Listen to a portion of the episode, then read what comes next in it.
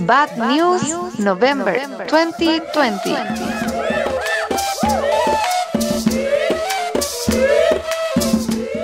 Chapter 40. Esto, es, Bad, News, capítulo 40. 40.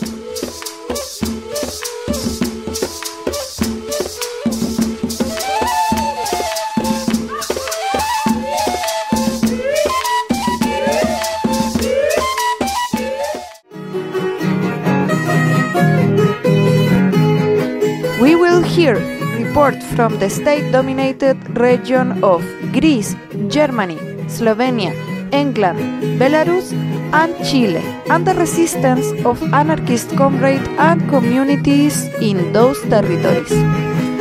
Escucharemos reportes desde las regiones dominadas por los estados de Grecia, Alemania, Eslovenia, Inglaterra, Bielorrusia, Malasia y Chile, y las resistencias de compañeros anarquistas y comunidades en esos territorios.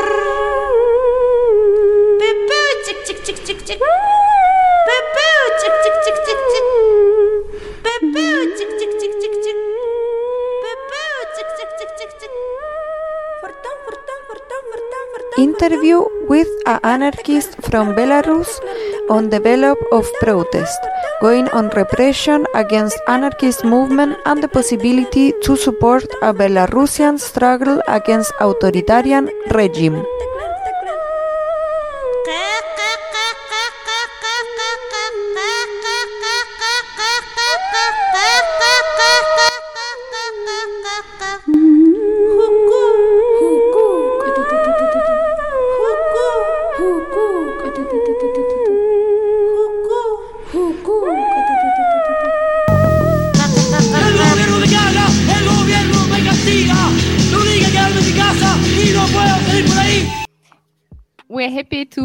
Have a chance to take an interview with an anarchist from Belarus about the situation there.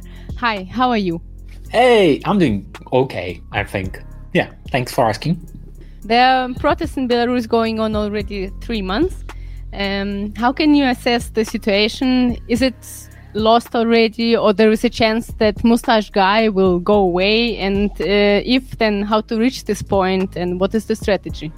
I think there are a lot of different opinions on what is going on right now. There are these turbo optimists who believe that whatever is happening on the streets, whatever is happening in the world, Lukashenko is gone anyway because he did some mistakes that are not going to um, in any way be, he won't be able to fix those mistakes, right? And uh, there are pessimists who are saying, okay, everything is lost and we are lost and just run away for your life. And I think I'm, and a lot of people I know are somewhere in between.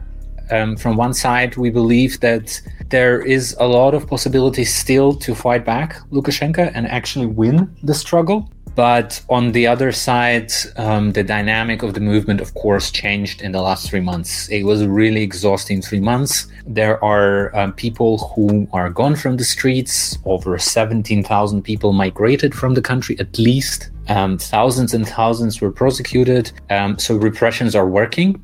And as a result of that, for example, the last March, the last Sunday March um, was really small in comparison to the ones before, with over a thousand people detained. Right now, also, the government is doing, uh, the government, the regime is going like full scale repressions. They are basically arresting everybody they can. And um, before, they were really careful with whom they repressed, who they attack, and so on.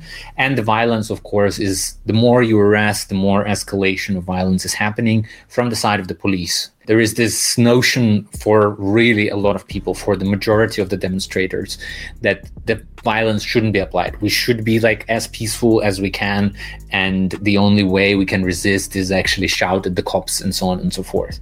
Of course, there is the other side that is more proactive, but right now this is the dominating mood, and this dominating mood of peaceful resistance without anything. Like it's not even a peaceful resistance; it's more like a really non-resistance resistance on the streets.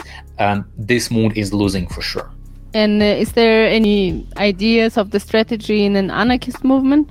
Right now, the main goal of the anarchist movement is basically to survive and somewhere in between trying to do certain things. But in the last weeks, the repressions went higher than they were normally before, and it just paralyzed quite a big part of the movement and, and just like focused us on, on anti repression work. But of course, on the other side, um, there is still a lot of cooperation going on between the anarchists and different protest groups yeah, we're still trying to resist in the way we can, but I wouldn't say that there is a certain strategy that would bring us the victory um, in this struggle. And this strategy is lacking not only from the anarchists, the whole movement is basically without any strategy. Our strategy is not having a strategy, basically, and going on Sunday, every Sunday to the streets and just marching and then going back home and hoping that this will be enough to overthrow the dictatorship. So I think with the crisis going bigger inside of the protest movement, we can see that there are more and more people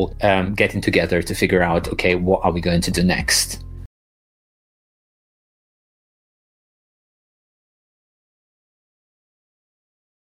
Uh, standard question: Are there leaders of the protest? and if if yes, uh, if it's possible to build alliances with them? I wouldn't say that there are any certain leaders. I would say that a couple of Telegram channels have this potential of mobilizing the people to the streets and saying, hey, let's do this, hey, let's do that. But we've seen also through the protests in the last months that people are deciding by themselves. Really, sometimes it can be really in a kind of like passive aggressive way, right? These big channels are calling, hey, let's block the roads on this day, and nobody's coming up. And then you know that, okay, the mobilization potential is there, but people do not accept this form of the protests and they are basically like showing it by not showing up. As for this you know, typical pro, uh, protest leaders like politicians and so on, they are lacking. This Tikhanovskaya, for example, is not capable of becoming a political leader that would lead the country to the bright future. Um, the anarchists, as a political group, playing quite an important role for the radical part of the protesters, but at the same time, there are no leaders in the anarchist movement, so there are no talking heads that would call people on the barricades and so on. Certain NGOs are trying to be, you know, a driving force at least in the striking movement, which is making it a little bit more complicated to deal with. But in general, it still stays kind of leaderless, but it also stays not really well organized. Because as we can know from other countries, the leaderless protests can be quite militant and quite well organized and quite offensive. Not only burning barricades, but offensive in the sense of like setting up the goals and reaching something. Um, like, for example, Hong Kong, which didn't win, but they were really showing the example of uh, horizontal organizational structures. In Belarus, that's not the case. Um, there is this momentum that was lasting for the last three months with the Sunday protests. There were certain smaller groups that were organizing other protester, uh, protests, for example, the women marches. But all in all, it was just walking on the streets. We don't have strategy. We just walk on the streets and hope that it's going to work. And for the state, it was a perfect strategy because we also saw this, you know, typical capital against the other cities um, approach, where most of the journalists were reporting about repressions only in the capital. This made possible the repressions against the smaller cities really easy. So the cops just first suppressed the whole movement in the smaller cities and then went um, to the capital. And this was another, let's say, fuck up of the whole protest movement that we had. And uh, you already mentioned the repressions against anarchists and or the anarchist movement. Um, can you tell what are the main repression tactics of the state and um, how many anarchists are in prison right now? There is a certain, let's say, big group of people from the anarchist movement who are outside outside of the jail. They are quite active right now and they are doing their best on the streets At the same time, we have right now nine people, nine anarchists who are awaiting for trial uh, on the criminal charges, on mass rioting, um, beating up the cops, but also four people charged, not charged, under suspicious, but they will be charged next days for um, terrorism, which is basically like an, an extreme side of the political prosecution where the, the terrorism article was used for burn down police station. And in Belarus, uh, prosecution for terrorism is up to the death penalty. And they are facing these charges exactly in the part where the death penalty can be applied. Then um, at least four anti-fascists are now on awaiting for the trial uh, for attacking the police and participating or organizing the mass riots. Apart from that, there is a group of people who are serving short-term arrests. This is like for participating in illegal demonstration. You can get up to 25 days in prison. Some people are serving right now 15 days um, for that. There are, I think, eight people right now. Um, some of them are getting rearrested depending on the mood of the political police. So you can get out of the jail, and then they will come and say, "Oh, you were doing um, illegal de- demonstration in front of the prison when you got out, so you're going back to the prison." But all in all, um, yeah, just looking up people is one of the most effective strategies that the cops are using right now, by thousands not talking only about the anarchists, talking about just general protesters, just putting as many people as possible in the prison and just putting them through this crazy mill. And then when you're in prison, there is a huge fucking problem with the coronavirus right now. There is basically like a pandemic. Everybody who comes who comes out from those fucking prisons are getting troubles with health. I think at least half of the people that got released a couple of days ago are having um, right now problems with health. Um, so half of the anarchists i don't know like how big is the population of those people who are getting released but in general they're not releasing people who have coronavirus for example.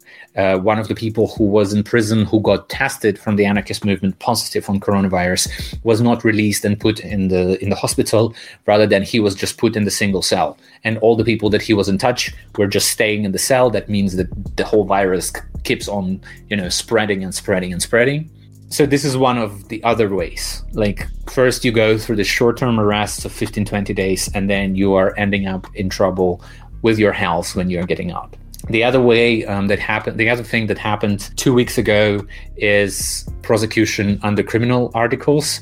They had um, over 300 people arrested during the demonstration as if it was like under charges of illegally demonstrating but then they said oh no we are charging everybody we're not charging but we are putting everybody as suspects in participating in the mass riots um, so now just in one day you got like 250 suspects uh, of mass rioting, and the people are also scared of that. They are not scared anymore of the short term arrests, so they're ready to go to the prison. But when it comes to years in jail against um, the protest, in many cases they decide, okay, we rather not protest and stay free than be under threat of this pro- uh, of the criminal prosecution. This happens, and I mean the last but not the least is the direct violence people are getting beaten up on the streets, just really smashed.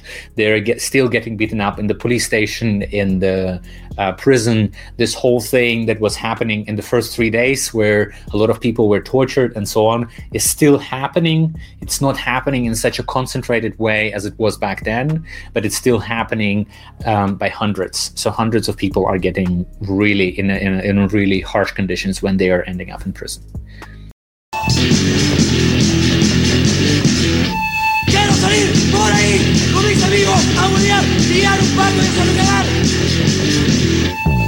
Is it possible also uh, to find out how the person with coronavirus is uh, feeling him? Uh, like, is it possible for whatever lawyer or somebody to check it up? That's another interesting point that certain prisons are actually on the lockdown.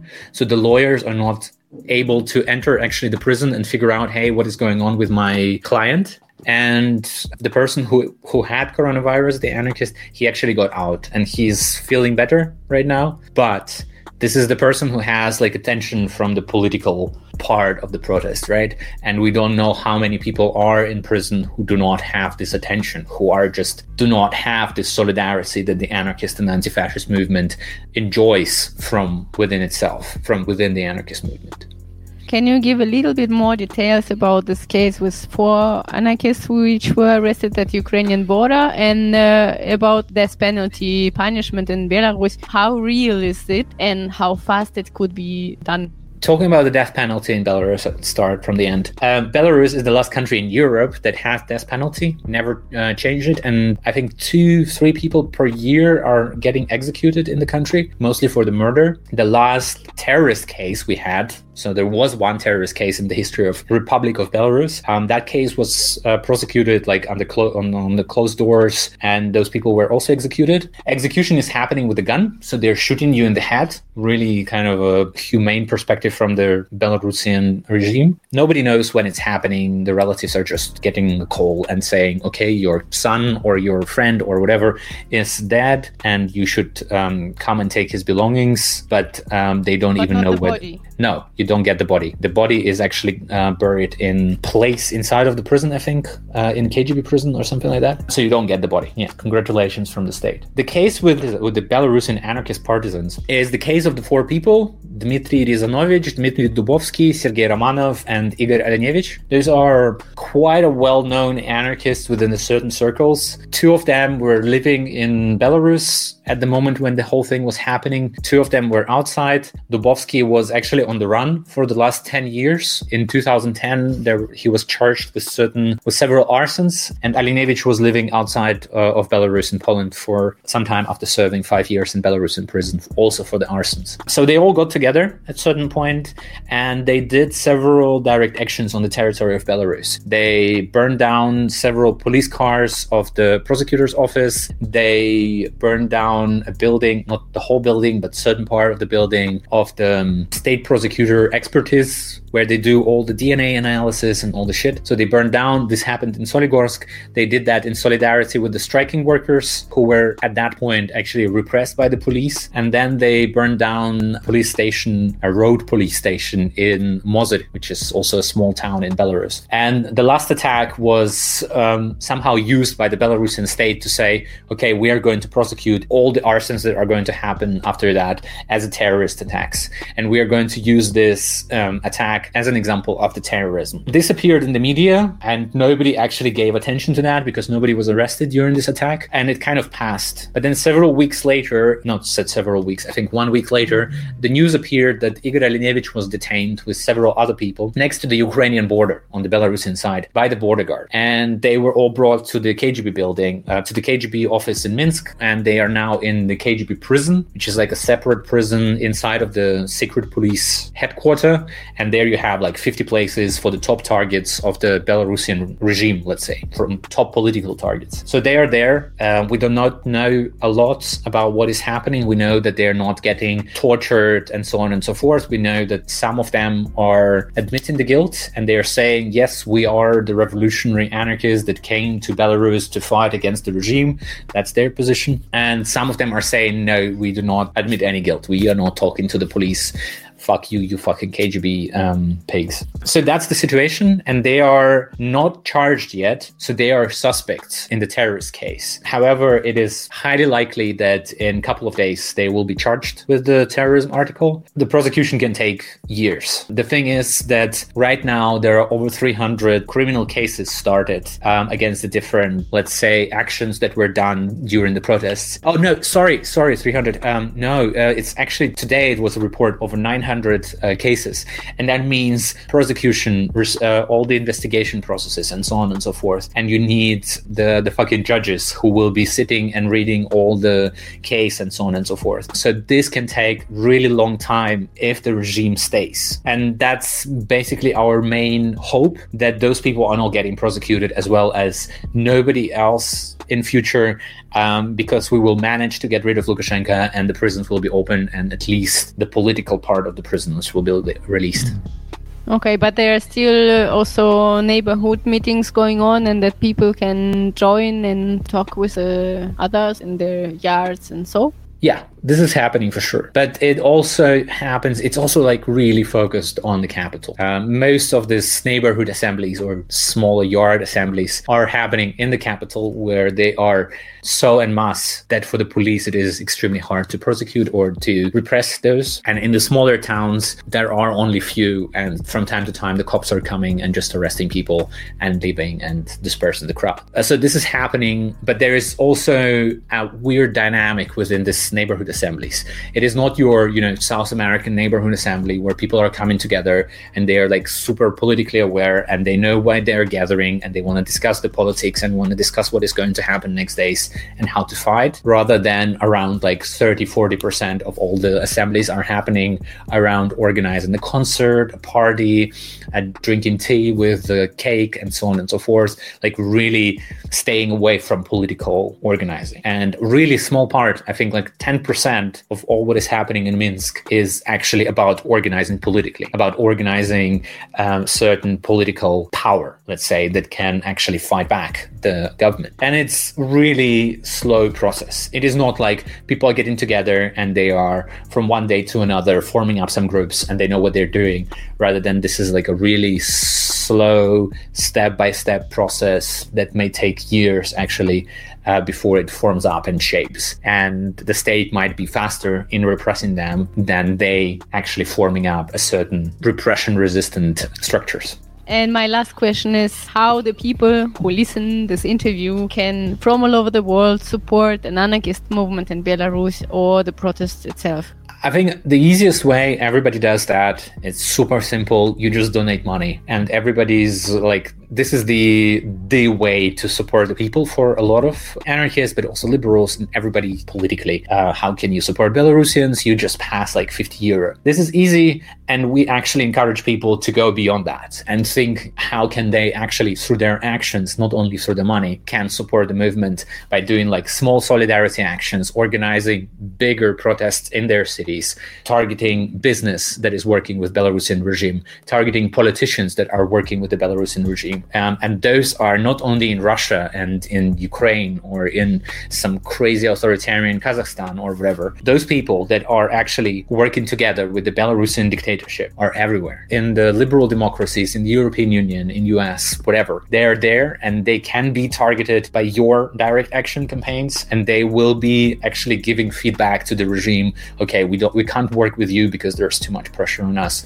out here. There are embassies. There are people who are working in the embassies there are people who are working for regime and traveling. All the fuckers from the Belarusian, let's say, the whole Belarusian regime loves to travel to the Europe. You know, they love authoritarian government, but at the same time, they love to go to Austria for their skiing vacation. So research a little bit, figure out, okay, there are big politicians, big business coming from Belarus to your resort or to your city, to village, whatever, and put pressure and let the people know that they are not welcomed because they are fucking crazy bastards that are killing people in their own country. Be creative, and through creativity, you will find your own struggle. Do you have anything else important to add?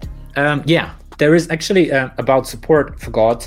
There is a fundraising campaign starting to support the Belarusian anarchists with money to actually provide people with un- underground flats, to provide people with um, uh, the infrastructure for the protests, to provide people with psychological support as well. And this will be published, I think, um, together with the interview. So I will send you a link, and people can donate as much millions of dollars as they want, so we can buy the tanks and just go and tank the fucking palace of the president. And keep on watching. I think everybody knows who won in US right now, so we can get our eyes away from this fucking monster in the politics and get back to the politics that are happening all around the world. Keep watching what is happening in Belarus, spread the news. This is the struggle that is not only connected to the small country, this is the struggle that is connected to the Europe. This is also the, the struggle for a certain type of values that is going on and like this authoritarian values that are trying to settle in the rest of the world. And our victory against the dictatorship can give a new, fresh wind to, well, to the revolutionary ideas all around the world as well. Thank you so much, and uh, our deep, deep, deep solidarity. Thanks, you too. Toque de queda en las calles, toque de queda en las ciudades, toque de queda en mi barrio,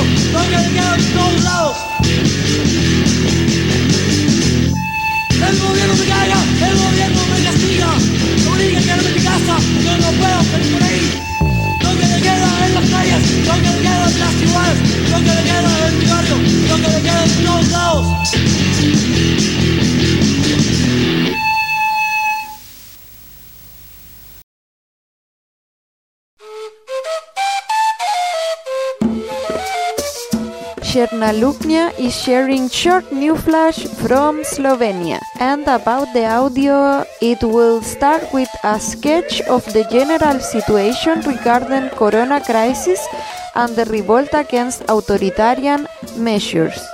After, we will hear update of recent stage of municipalities growing repression against autonomous factory Rog. The squad in the center of Ljubljana existing since 2006. No bastard ever came home from earning 8.25 an hour feeling proud. Minimum wage just a fancy term for industrialized slavery. We're in a war. A war with the privileged. Those aren't streets you're sitting on. They're battlefields. And it is our duty to fight the comfortable and the overfed. So go forth, you sons of bitches. Iz bojišč razredne vojne poroča Črna luknja.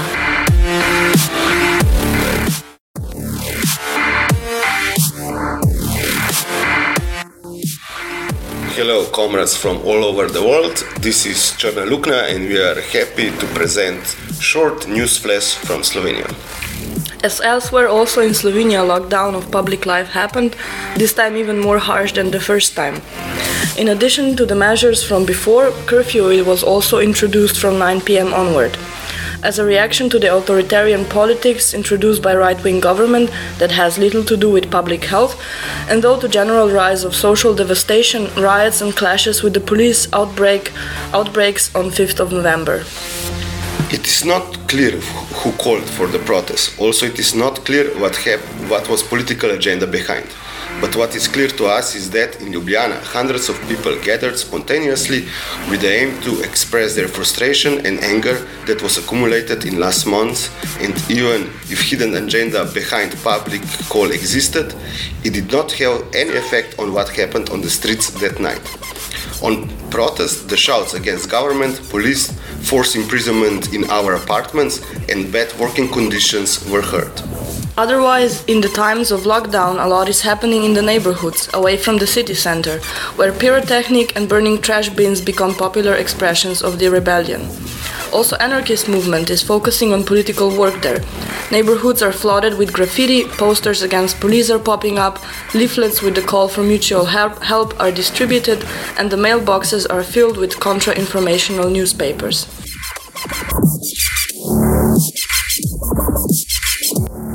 Another issue that we would like to share with our international comrades is uh, Autonomous Factory Rog, uh, a squatted uh, venue in the center of Ljubljana that's been in existence uh, for more than 16 years.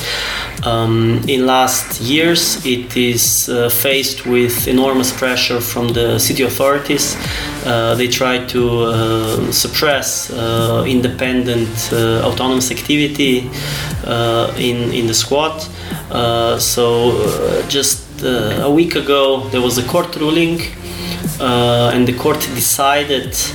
Um, against the city authorities and in favor of the squatters basically decided that uh, the legal basis uh, on which the city munici- municipality uh, wanted to base uh, its eviction uh, plan is flawed.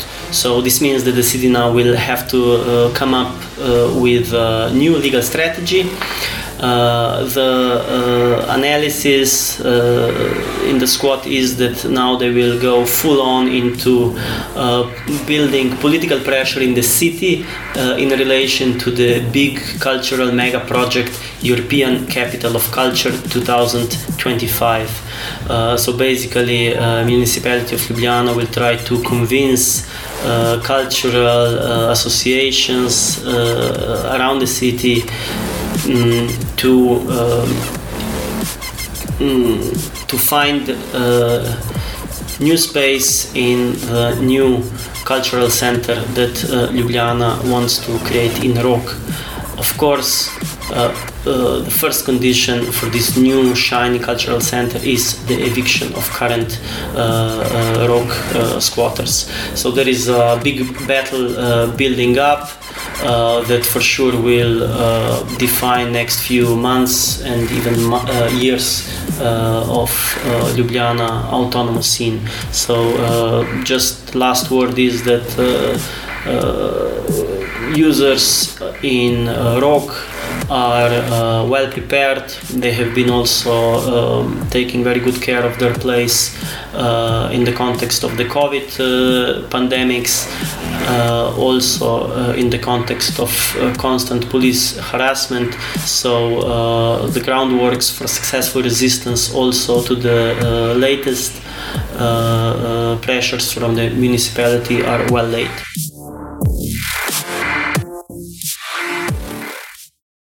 The gringo! The revolution! The revolution! What's a revolution to you? To kill the bosses and take their money.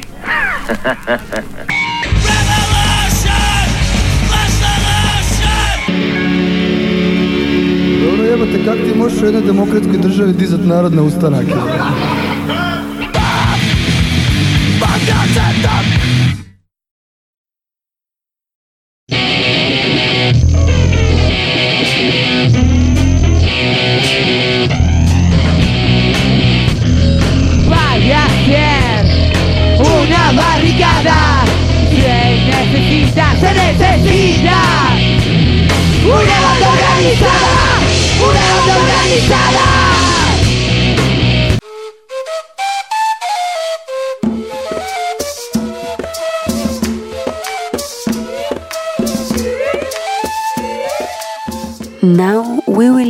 The report of Radio Fragmata in so-called Greece, November in lockdown, repression, migrant situation and anarchist resistance.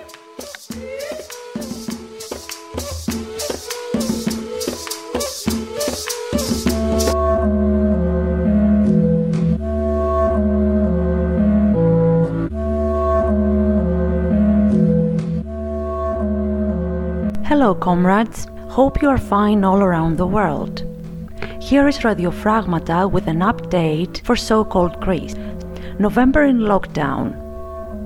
So called Greece is currently in a full lockdown. This includes no freedom of movement.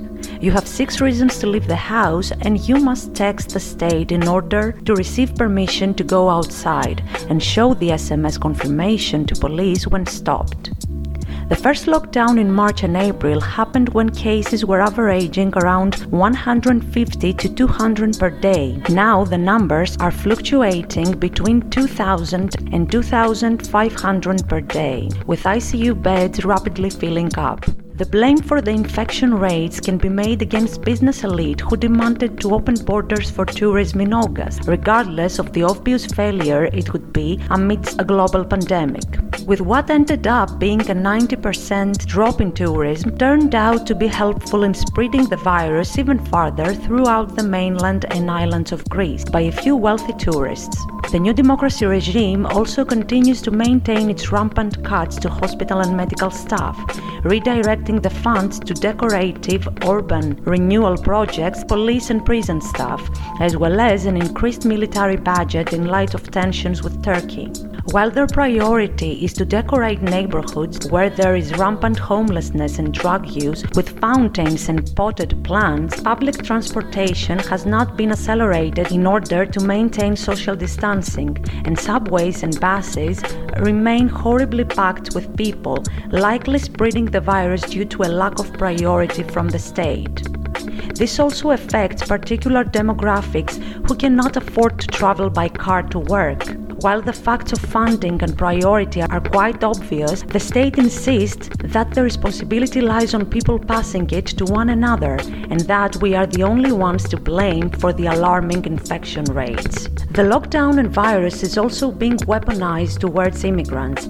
As mentioned in the past, and even more importantly now, as Moria has been replaced with an even more dangerous and unsafe encampment, the Greek state has delegated refugee camps as acceptable death zones for containing COVID. They will never admit this for tears of a cut in EU funding, but they are deliberately using the lockdown, the winter, and the virus to torture and bring out the death of those begging for asylum across the islands and mainland. This is part of a broader pogrom and xenophobic approach by the Greek state. However, as sad as things already were, coronavirus has become one of the most powerful weapons by the Greek state and its bastard police to tighten the hardships for these desperate and struggling people.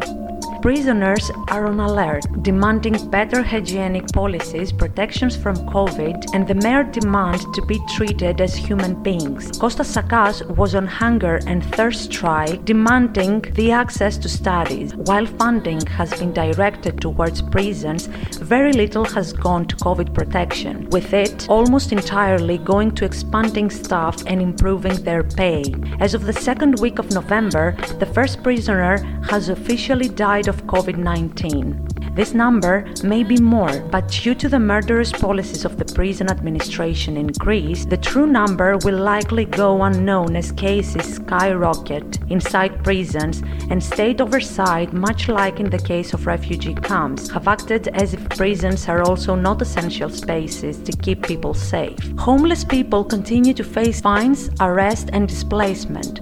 The state is using the virus to prevent assemblies of any kind and recently attacked and beat individuals inside a social center in Patras for gathering food to distribute to people struggling during this time. We already know the state is quite happy about the current lockdown running through the 17th of November and will likely extend it past the 6th of December. According to them, their priority is to be open to celebrate Christmas and a bit before so people can shop freely, a freedom the state approves of. Prior to the upcoming November 17th anniversary of the student uprising at the Polytechnic in Exarchia, where the 1950s Greek junta murdered dozens of students, anarchists courageously coordinated occupations at various universities in Greece, most notably the Polytechnic in Exarchia and Zograf. The circumstances to do this were quite scary to say the least, with a national lockdown of all movement and police using it to patrol and control every facet of the metropolis. The courageous occupations come under a new time of combined repressive measures and new government policies. No longer having asylum in the universities, as well as the national lockdown, meant that those who engaged in this occupation refused the fear the state expects of us and decided to take action regardless. The occupation lasted a bit more than a night and were greeted with a large and all encompassing police operation that raided the schools, beat and arrested all occupying them, attacked nearby gatherings of support, and fined heavily those who were captured. Regardless of the wrath of repression that seemed inevitable, the actions demonstrate a will and passion the state will never be able to capture. That is at the basis of our movements. Additionally, while the authoritarian left like to claim ownership to this historical day of November 17th in Greece, they have sat by quietly, demonstrating no courage, pleading for permits, eventually giving it to defeat once denied, and expressing no solidarity with those who refused to let this week remain quiet with respect to those who were murdered resisting the Greek junta. With an almost humorous tone, the Greek state immediately banned all gatherings of more than four people, even for purpose of exercise, until the 18th of November. Like many places in the world, elite scientists are proposing lockdowns with consideration of everything except the plight of those living precariously under capitalism. A science of lockdown without parallel support for the poor is a science of the elite and wealthy. The same science that deems coronavirus a top priority while dismissing relentless poverty created by capitalism as an accessible social consequence of the system. With everything closed, furloughed workers are given less than what was already too little to survive, and those deemed essential, such as delivery workers, teachers, and grocery store workers, are working with no increase in pay, no free protective equipment, and all the while wishing they had worked in an industry deemed non essential so they could be paid a small salary of unemployment for the time of lockdown, but not be working and outside risking their health for little money all day. We are waiting for society to explode. We are waiting for people to have enough.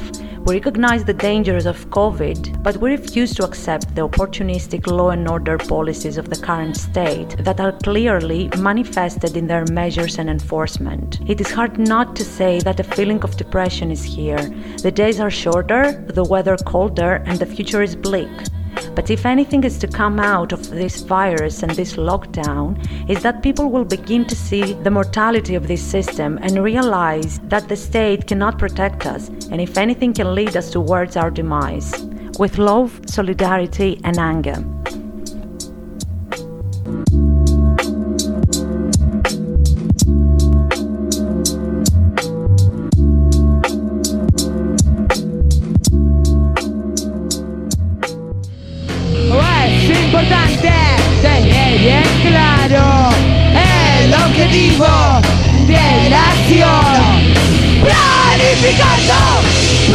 alucinando No es suficiente ¡Vivación!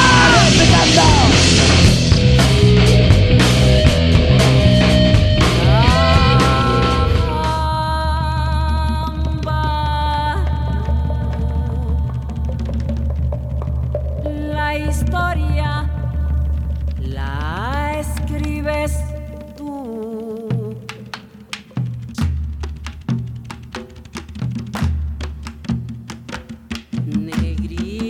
Now we share with you as Anarchist Assembly of Valparaiso a little extract of our text of reflection and about our actions in this last year of revolt in our territory. One year after the beginning of the revolt, the revolt continues. This is just the beginning and has no limit. As anarchists, with our Kiltro political and territorial lineage, we are part of this popular rising and of the present and the future of struggle in these territories. We bet on abandonment of the neoliberal bitterness, to give way to wonder, and from there to the certainty of what is possible and achievable. We have seen and learned that the multiple and chaotic diversity of those that participate in any collective reflection and action is a source of incomparable strength, and from there we have developed new forms of, of organization between us and with others, with the will of end the sterile ideological monologues to imagine new anarchist communitary practices and ties internally and with different organizative space.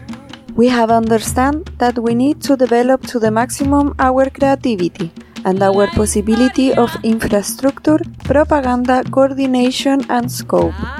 Our analysis and creation of theoretical and practical proposal to give useful and effective answer to our present and future needs.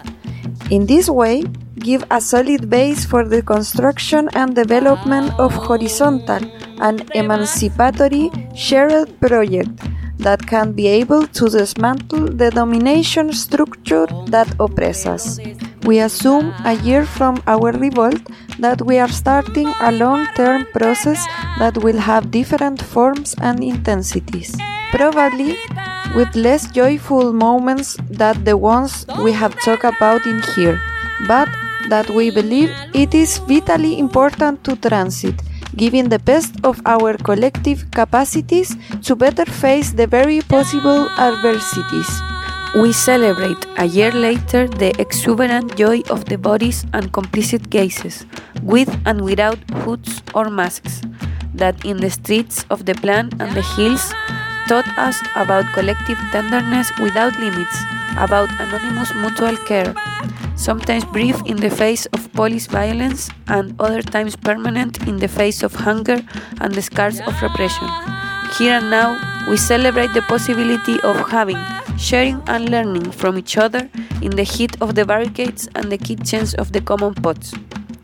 One year after the social revolt, that telluric October that left a crack that refuses to close, and that as anarchists we must, with all our strength, succeed in widening.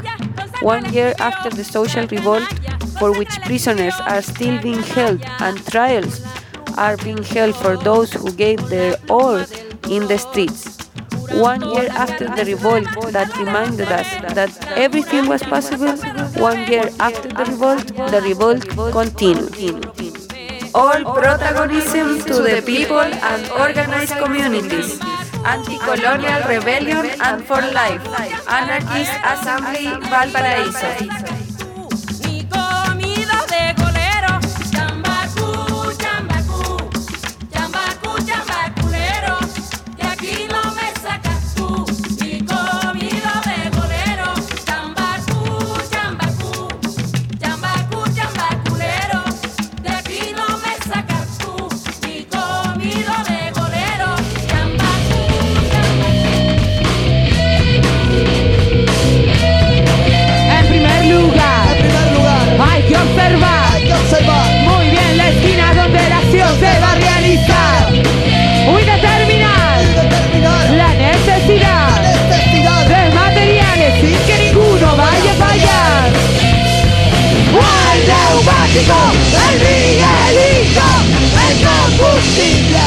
Acerrín.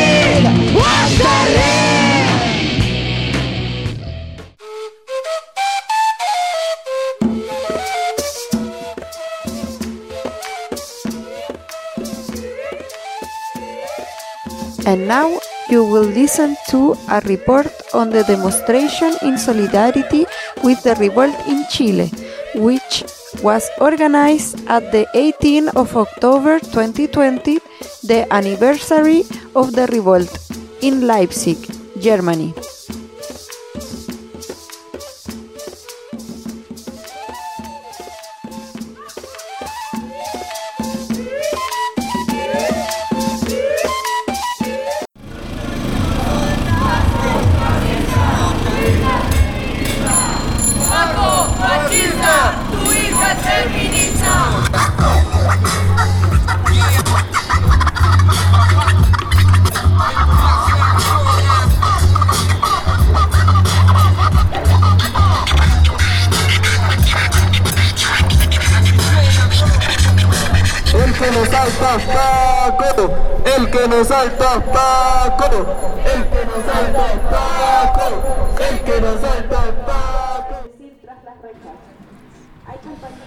Okay, I'm standing here uh, at the demo um, in solidarity with the prisoners in Chile, um, which were imprisoned during the revolt there, which today is the anniversary, um, the beginning of the revolt, and uh, I'm talking to um, person from the assembly of Chilean people here in Leipzig. Hello.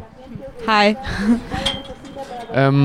Yeah, um, so maybe you can tell us a little bit about your expectations. Um, you were involved in the preparations for the demo. What was your expectation, and how was the, the demo from your point of view today?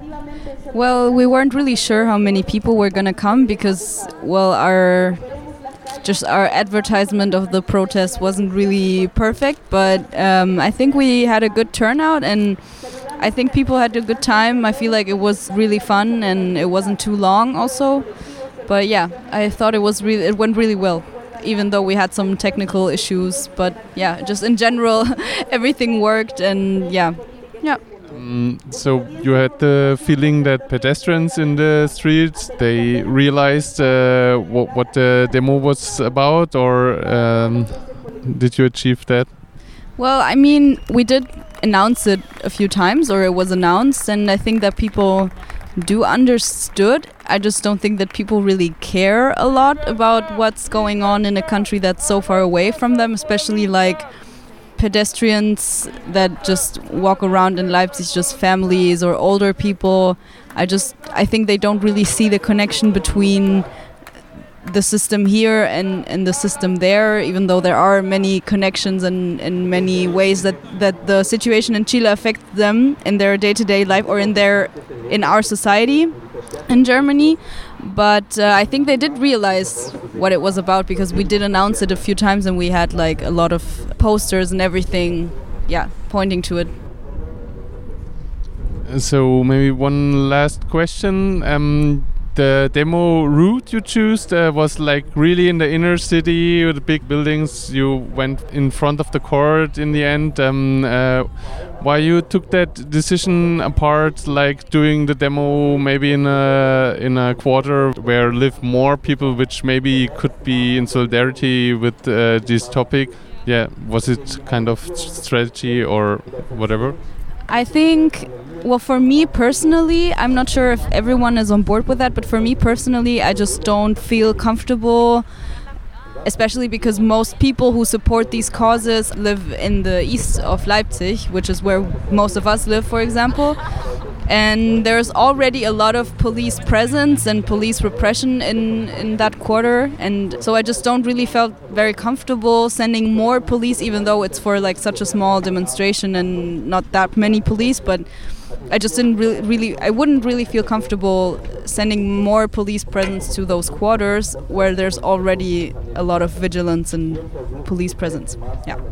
So that maybe that was one of the reasons why we chose the the center of town and not uh, one of the, for example, Connewitz or Neustadt or something. Uh, okay, and very last question uh, about the numbers of the demo. How how many people was here today? I'm not really sure. Maybe 40 or something. I guess 100, more or less. Yeah, more or less. I mean, between maybe between 50 and 100. Yeah, maybe. But I'm really bad at like knowing how many people or something are there. But like, yeah, maybe. So yeah, I think we really did have a good turnout. I, I mean, that was a success. We really thought that only like 10 people would come, and uh, really a lot of people came. So that was very nice. Okay, thanks a lot for the interview. yeah, of course. fordern und sagen, wir werden weiterkämpfen. Das ist cool, oder? Irgendwie sowas halt.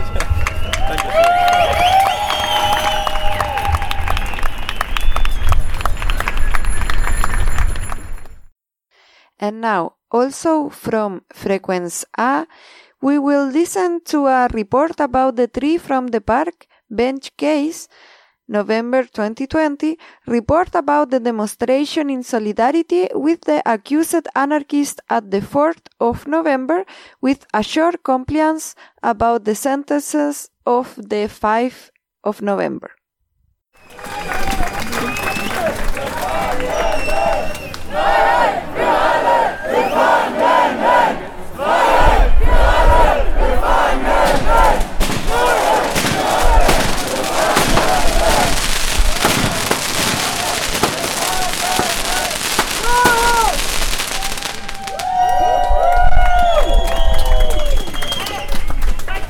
Okay. Some minutes ago, we were at the march in solidarity with the so called three from the park bench, and we were gonna talk a little bit about uh, the impressions we had at the demo. But maybe you can tell our listeners first shortly what the case of the three from the park bench is about.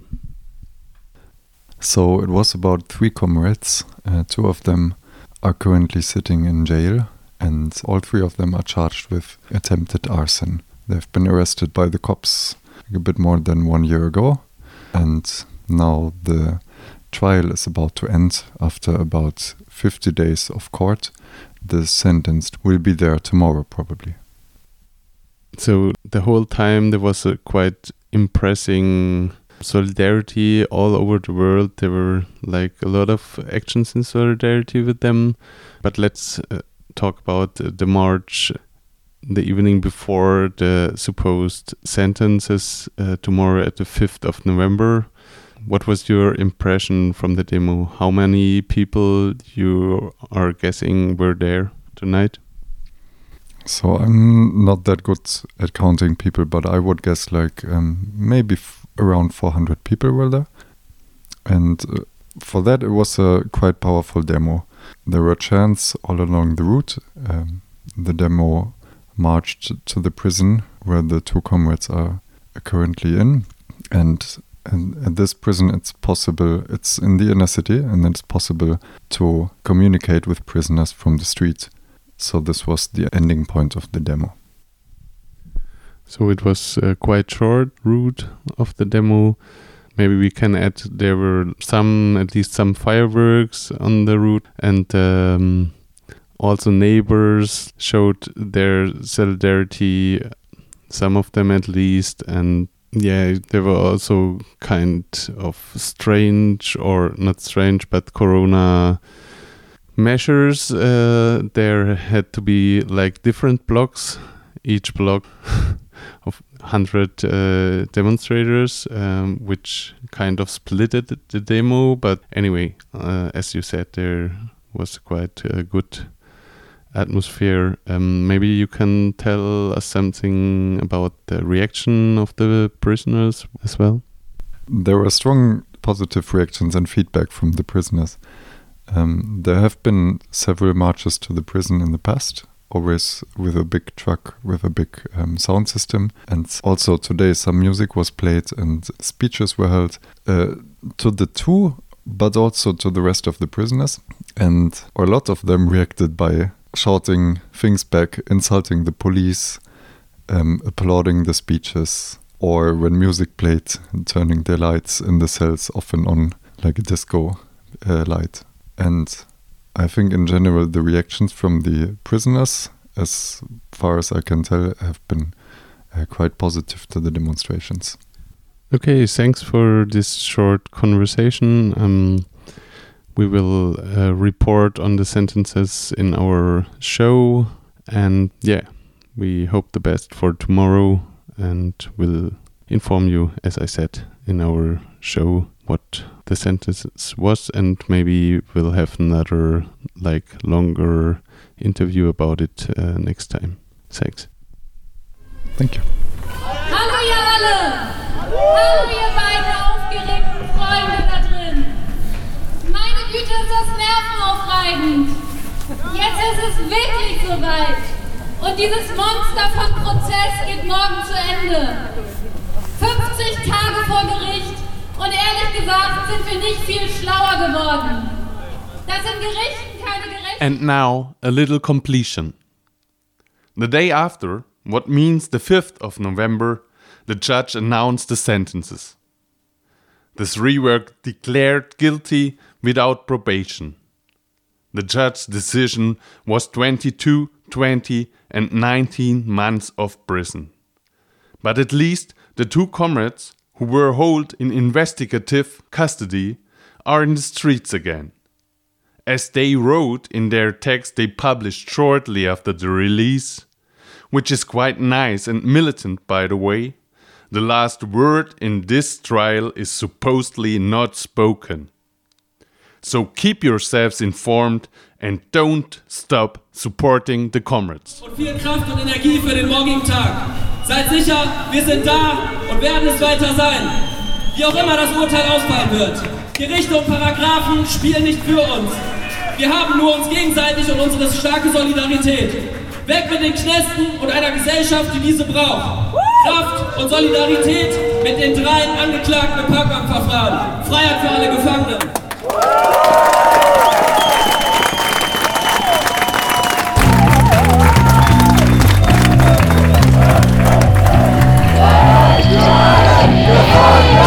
Hay que olvidar ni la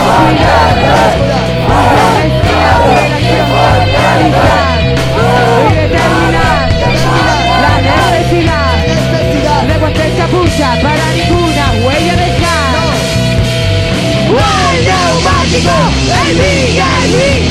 ¡El combustible.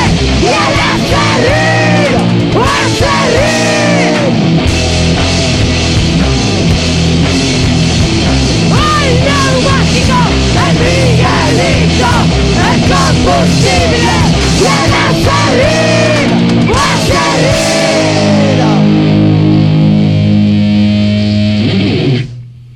These are the angry Voices of Dissidents Island radio from London. back in the UK.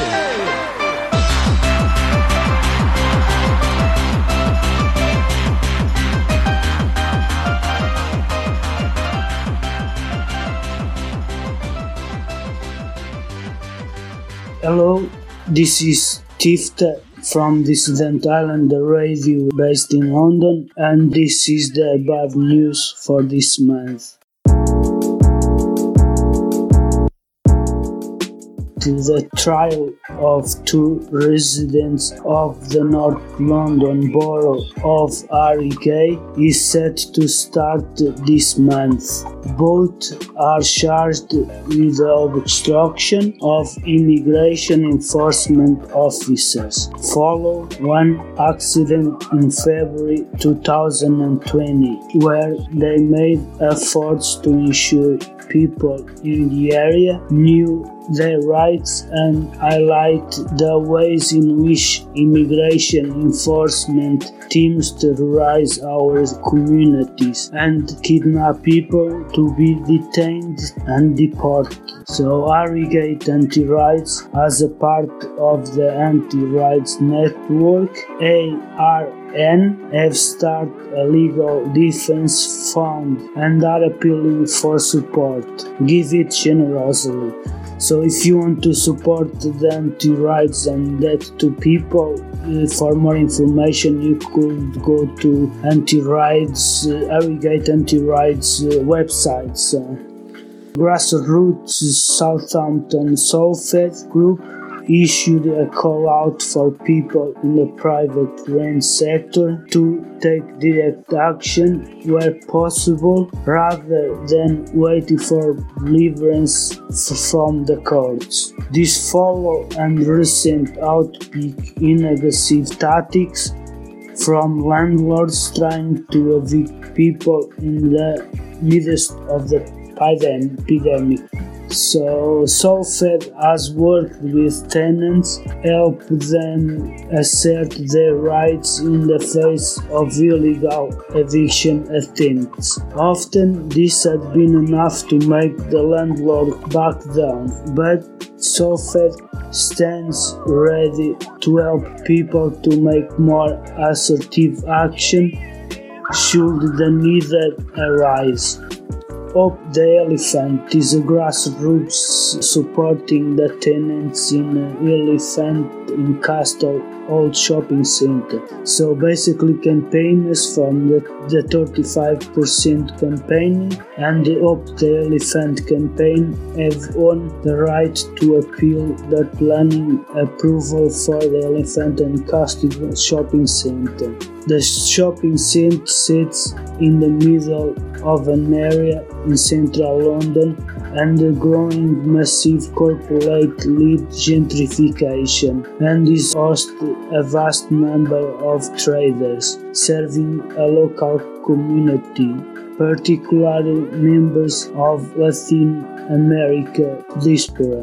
The ridiculously small number of units for social rent in the new development is central to the appeal of campaigners aimed to build one of the concessions they have already secured, in, including a trader, relocation fund, and long-term affor- affordable retail leases. So about uh, the Million Masks March this week, nearly 200 people were arrested in central London at the annual Million Masks March. The annual march, which features political confusion, assortment of participants in the Guy Fawkes masks under an anti-authoritarian banner, attracted many people who wished to express this dissent in the face of the new lockdown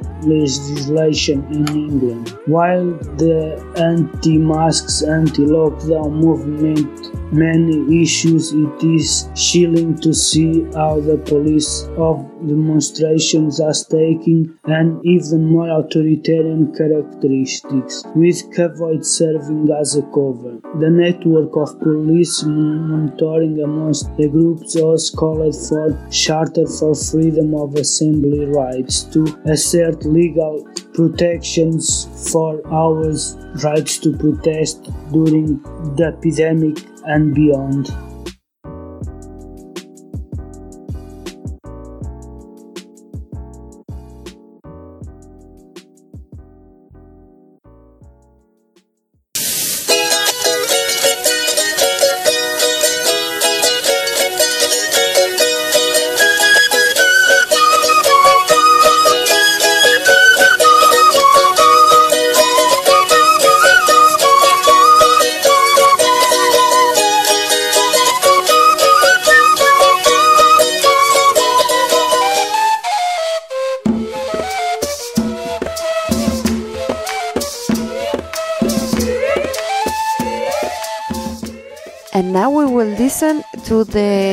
Collaboration sent from Frequenz A and we send them back a big hug.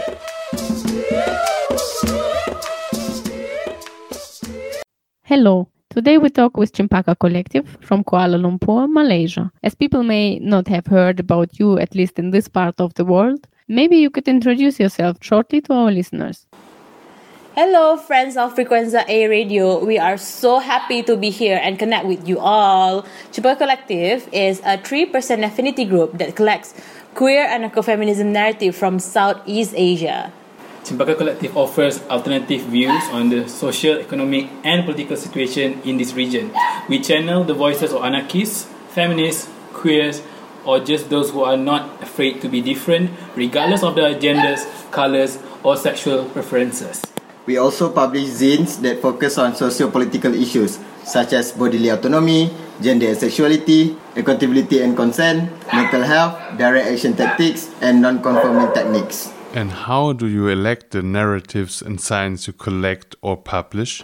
So, we usually curate carefully the titles and the themes of our published zines as they respond to current issue. To build our zine collection, we support local zine makers who are also our close friends. We also have an annual zine festival here where local zine makers showcase their artwork. Sadly, there is no zine festival this year due to Corona. if there's a problematic zine in our collection, for example, a homophobic or transphobic article printed in the zine, we'll personally add our own additional notes and anecdotes to counter the original narrative. As we heard, you also run a physical space named Rumah Cempaka. Can you please tell us something about how this place is organized and what happens there? Do you have regular activities? Okay, Rumah Cempaka exists because we needed a sa- new safe space after the mess that we got into after the last year's Women's March Malaysia. Some people identified us as one of the co-organizer, followed us to our old address, smashed our car's windows, and left a homo- homophobic message. We have to leave our old house to protect ourselves and our housemates. The organizing committee doesn't think that our situation is dire, so they left us hanging without offering any support. So we left the committee too. A friend suggested we find a new place to build up our new life. We are grateful to the International Anarchist Fund, also known as A Fund, that helps in getting us back on our feet. Before the pandemic, we are actively involved in organizing all sorts of events, from workshops to art exhibitions to film screenings. We held monthly Zine Club, crash courses on Anarchism 101, and a co-working space for subversive folks. Who is visiting your space? So we accommodate people who have fresh ideas, willing to share their skills and collaborate with us. We also have an extra room for those who need a temporary or an emergency shelter because after the mess that we got into before moving, we really understand the hardship of people on the run and need immediate protection. Okay, and what are your current projects? Mm, we currently helping our friend at Gender and Sexuality Alliance Kota Kinabalu in Sabah, another state of Malaysia, to raise money for their Queer Solidarity Fund that we go to help queer folks affected by COVID-19. The spike of cases in Sabah happened because of the recent state election held by power-hungry politicians. After winning the election, the people of Sabah were neglected and left on their own. We also just launched the second installment of our annual project, Mission Abortion, which is in conjunction with the International Safe Abortion Day. For this project, we are attempting to archive the abortion movement in Malaysia, which are rarely discussed in public due to the stigma, and the responsible NGOs are not doing their work well to document the history and the development of the movement. How can you characterize a political system of Malaysia and how coronavirus was influencing the situation in the country? If there's one thing that pandemic uncovers is the inefficiency of ruling government and how people can organize themselves, especially through mutual aid initiatives. However, most of the initiatives are hijacked or co-opted by liberal activists, resulting in strict regulation, erasing non-mainstream initiatives from the official listing, especially the fundraising for queer and undocumented community. This thing happens because liberal activists are not organic and genuine in organizing those initiatives. The perception around the initiatives are charity, not solidarity. People think they have done enough work for activism for the day. But as anarchists, we know that the effort does not stop today. It's a continuous process. Is there any kind of self organized support for the people which suffered the most under these circumstances? How can people organize themselves to survive? If there's one thing that pandemic uncovers is the inefficiency of ruling government and how people can organize themselves, especially through mutual aid initiatives. However, most of the initiatives are hijacked or co-opted by liberal activists, resulting in strict regulation, erasing non-mainstream initiative from the official listing, especially the fundraising for queer and undocumented community. This thing happens because liberal activists are not organic and genuine in organizing those initiatives.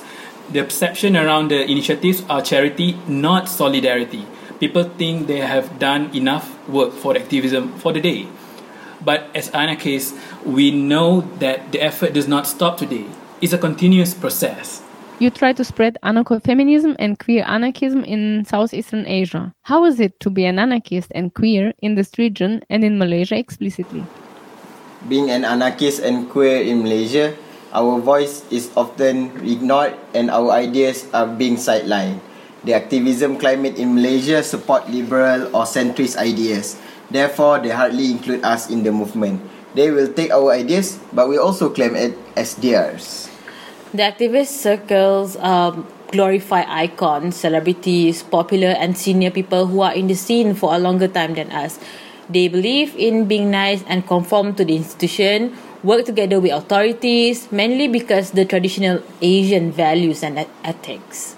Our everyday struggle is to explore and challenge narratives to fight against the institutions. For example, we are reclaiming back all the slurs that were thrown at us.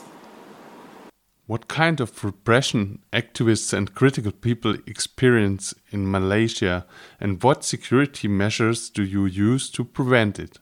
Because we inherited the legal system from all our previous colonizers, especially the British, as the last colonizer before we gained independence, a lot of repressing laws and acts are still here. Even when the colonizing countries remove those repressing laws in their own countries, we still suffer from their legacy. For example, we still have Sedition Act and Printing Presses and Publication Act that are often used to crack down and intimidate people who are questioning the authorities. We cannot have any opinion or question against 3R, which is race, religion, and royals. Cyber troopers were hired by the ruling far right political parties that will report, dogs, and harass commoners and work with authorities to get them investigated and arrested to silence their voice. From there, we are tightening our digital and physical security and building solidarity network among trusted people, especially when it comes to emergency situation such as fundraising for legal fees, providing shelters, etc. How would you describe the way you and the things you are doing are perceived from the rest of society? More in a subcultural way, or do you feel integrated? Oh, absolutely no. Especially when you're living in a Malay and Islam supremacy society. So we'll be considered as deviant or violent by both wings, which is left or right wing. I think it's funny when they rejected us but will hijack and steal our ideas and tactics. For them, ACAB and advocating against police brutality is a seasonal campaign, like fads or trends. Is there interaction or discussion with neighbors and people which might not be attracted by anarchist ideas so far? We have done several workshops with rural and suburb folks on feminism, bodily autonomy, and sex education. We find it easier to relate and discuss with people who were marginalized and ignored by the so called woke and urban society. So, would you say it is possible to build trust and organize with some of them as kind of long term perspective? Or is it more like some punctual support based on a basic need? In order to have a long term collaboration with the community, it requires the latter. We have to get people to trust us first. In order to do that, we have to always be able to lend a support or share skills with those who needed it the most. To build trust, people require quick response to, the, to their crisis. We would like to encourage people to build pods in their own community, identify who are your nearest support system, focus on the people who are close and around you first, like your own friends or comrades, and then try to build the network bigger. It's a long way to go, but it is possible.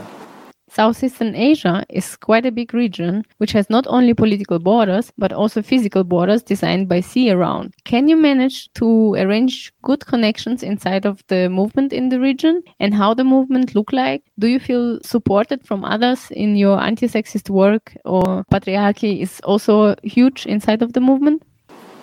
Of course, there's a lot of support supporters in anti-sexist and anti-patriarchy work, but often tactics and methods become our main divisive point. A lot of collectives and organizations inside the movement collaborates with foreign aids from colonizer countries and work closely with the ruling government.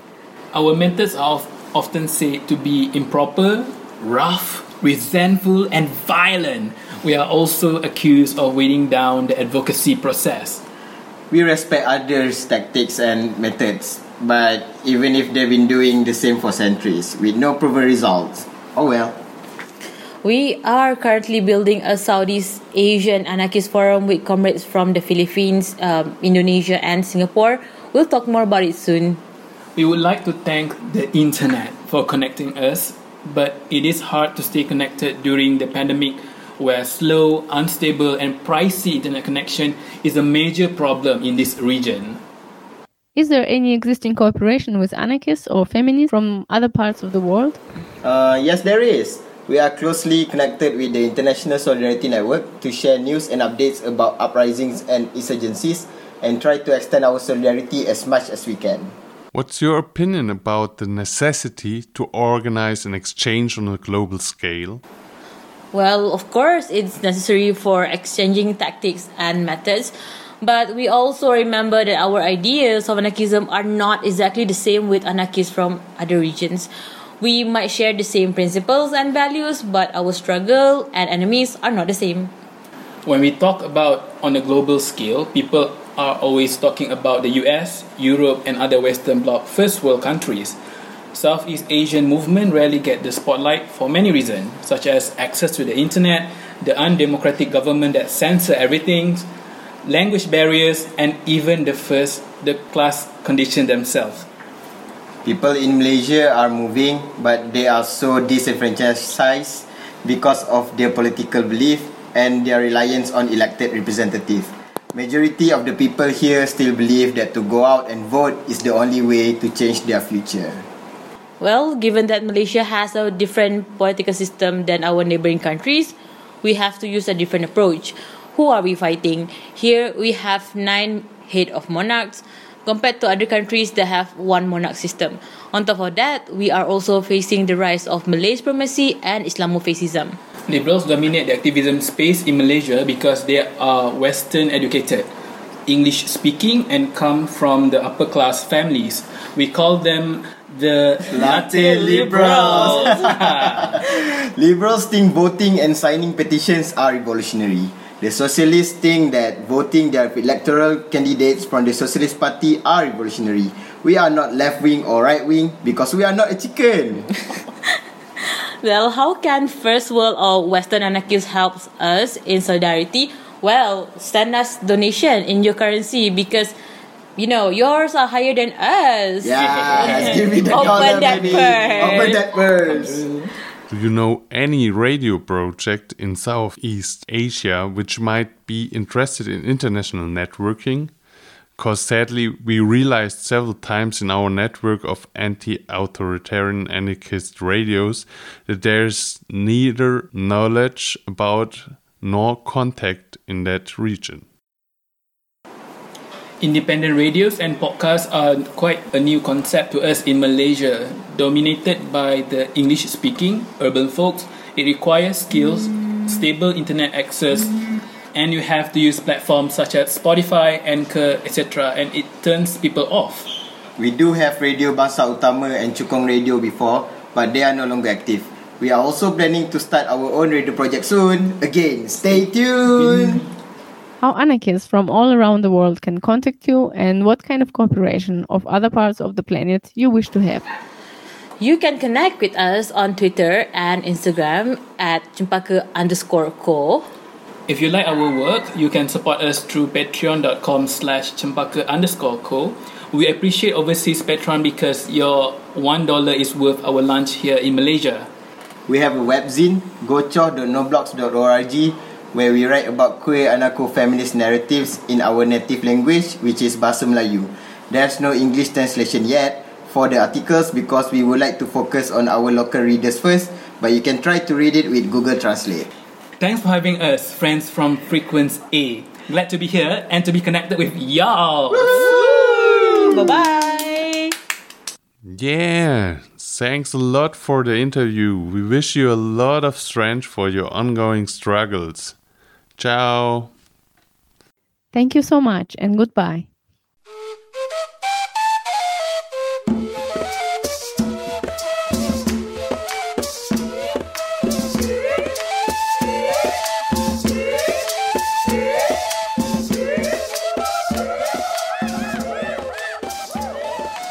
We thank every comrade that sent some contribution or participate in some way in this issue, this chapter number 40 of Bad News, an international collaboration between anarchist comrades.